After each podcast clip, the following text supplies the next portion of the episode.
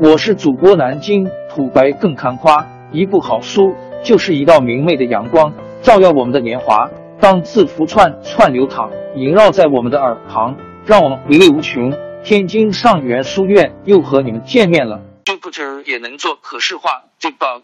Jupyter 团队发布第一个 debug 插件与内核。Python 代码编辑器怎么选？Python、VS Code、Jupyter Notebook 都各有特色。Jupyter 适合做数据分析这些需要可视化的操作。Python 更适合做完整的 Python 项目。然而，因为交互式操作，很少会有开发者想到用 Jupyter 做 debug。尽管很多读者可能认为 Jupyter 用来做展示和小型试验就足够了，debug 并没有太大的需求，但弥补上 Jupyter 缺失的一环，能让它更好用。未来 debug 也会作为默认模式。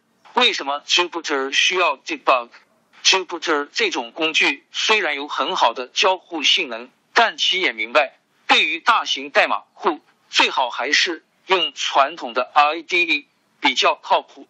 因此，为了弥补这一缺陷，Jupyter 项目在过去几年也希望通过 Jupyter Lab 来加强对大型代码库的处理过程。然而，Jupyter Lab 还是有一大缺陷，它不能通过可视化的方式进行 debug，这限制了进一步的调试。这几天，Jupyter 团队表示，经过几个月的开发，他们很高兴能第一次发布 Jupyter 可视化 debugger。虽然这只是第一版，但目前已经可以设置常见的断点 debug，查看各种变量、执行模块等信息。新工具的用法也很简单。很常见的 debug 方式差不多。如果读者想要安装这个新工具，那么首先你需要为 Jupyter Lab 装前端插件 Jupyter Lab Extension install a Jupyter Lab Debugger。至于后端 kernel，Jupyter 团队表示，目前 kernel 需要实现 Jupyter Debug Protocol，因此暂时只能用 s h i t Python。Command install Suite Python C Command Forge，只要装好前端与后端，我们就可以直接使用了。开发者还提供了 Debug 的线上体验版，不需要安装任何东西就能体验在线 Debug 环境。https help dot gke dot mebinder dot org user Jupyter Lab Debugger solve for lab tree examples index ipin Suite Python 第一个支持 Jupyter Debug 的内核。Suite 是 Jupyter Kernel Protocol 的 C 实现，它本身并不是一个内核，而是能帮助构建内核的库。当开发者希望构建 Python、Lua 等拥有 CC API 的语言内核时，它非常有用。目前已经有一些内核使用 Suite 进行开发。Suite Python 内核是我们做 Python 开发时可选的一个内核，它去年就已经有发布。Suite Python 之所以被 Jupyter 团队选为第一个实现 debug 的内核，主要是它有以下两大优势：Suite Python 具有可插拔的并发模型，它允许在不同的线程中运行 control channel 的处理过程。Suite Python 有非常轻量级的代码库。因此，迭代与更新都非常方便。短期内，Suite Python 还会有进一步提升的计划，例如添加 Ipython 魔术方法，优化 Suite Python 的 Piping 等，深入至 Debugger 的前端架构。Jupyter Lab 的 Debugger 扩展针对用户对 IDE 的使用习惯，提供了通常性功能，带有资源管理器的侧边栏、无序列表。源域栏以及允许导航至调用堆栈，可直接在代码旁及在代码单元以及代码控制台中设置断点的功能。可视化的标记只是当前执行停止的位置。当使用 Jupyter 笔记本时，执行的状态保存在内核中。但是如果我们执行了一个 cell，然后又把整个 cell 删了，那么用户在 debug 的时候。希望运行到那些代码又怎么办？如下动图所示，该插件支持特定用例，并能在只读模式下查看以前执行过的 cell，进入已删除的单元格。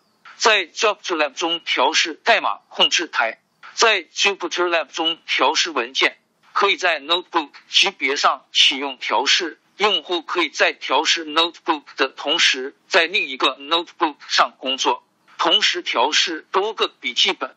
可以使用树状查看器和表状查看器检查变量。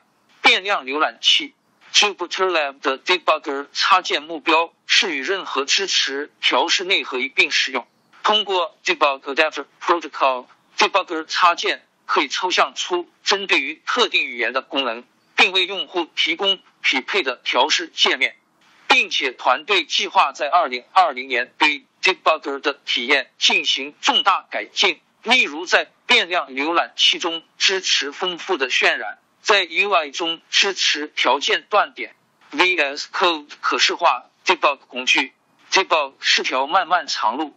不久前，机器之星也介绍过一款 VS Code 实时可视化 Debug 工具，在此也可以作为参考。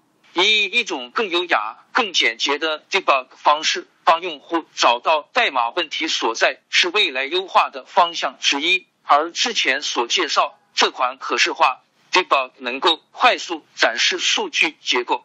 从效果层面上看，此款工具更加惊艳，而且跟以往传统 debug 方式的展示形式完全不同。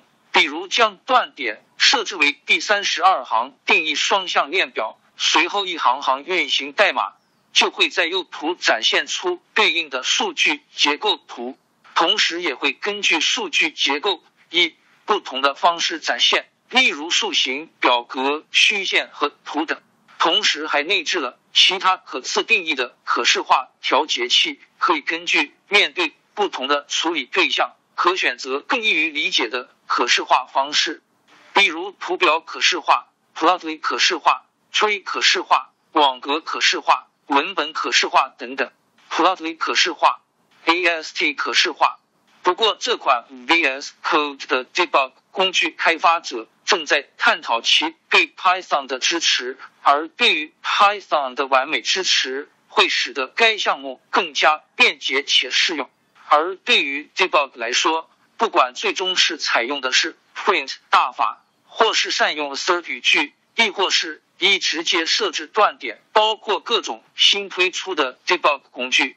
单从辅助工具角度层面看，只要它能够提高工作效率，不管是哪款 debug 工具，找到适合你的那便是值得一试。王朝更迭，江山易主，世事山河都会变迁。其实我们无需不辞辛劳去追寻什么永远，活在当下，做每一件自己想做的事。去每一座和自己有缘的城市，看每一道动人心肠的风景，珍惜每一个擦肩的路人。纵算经历颠沛，尝尽苦楚，也无怨悔。感谢您的收听，朋友们，让我们下期再见。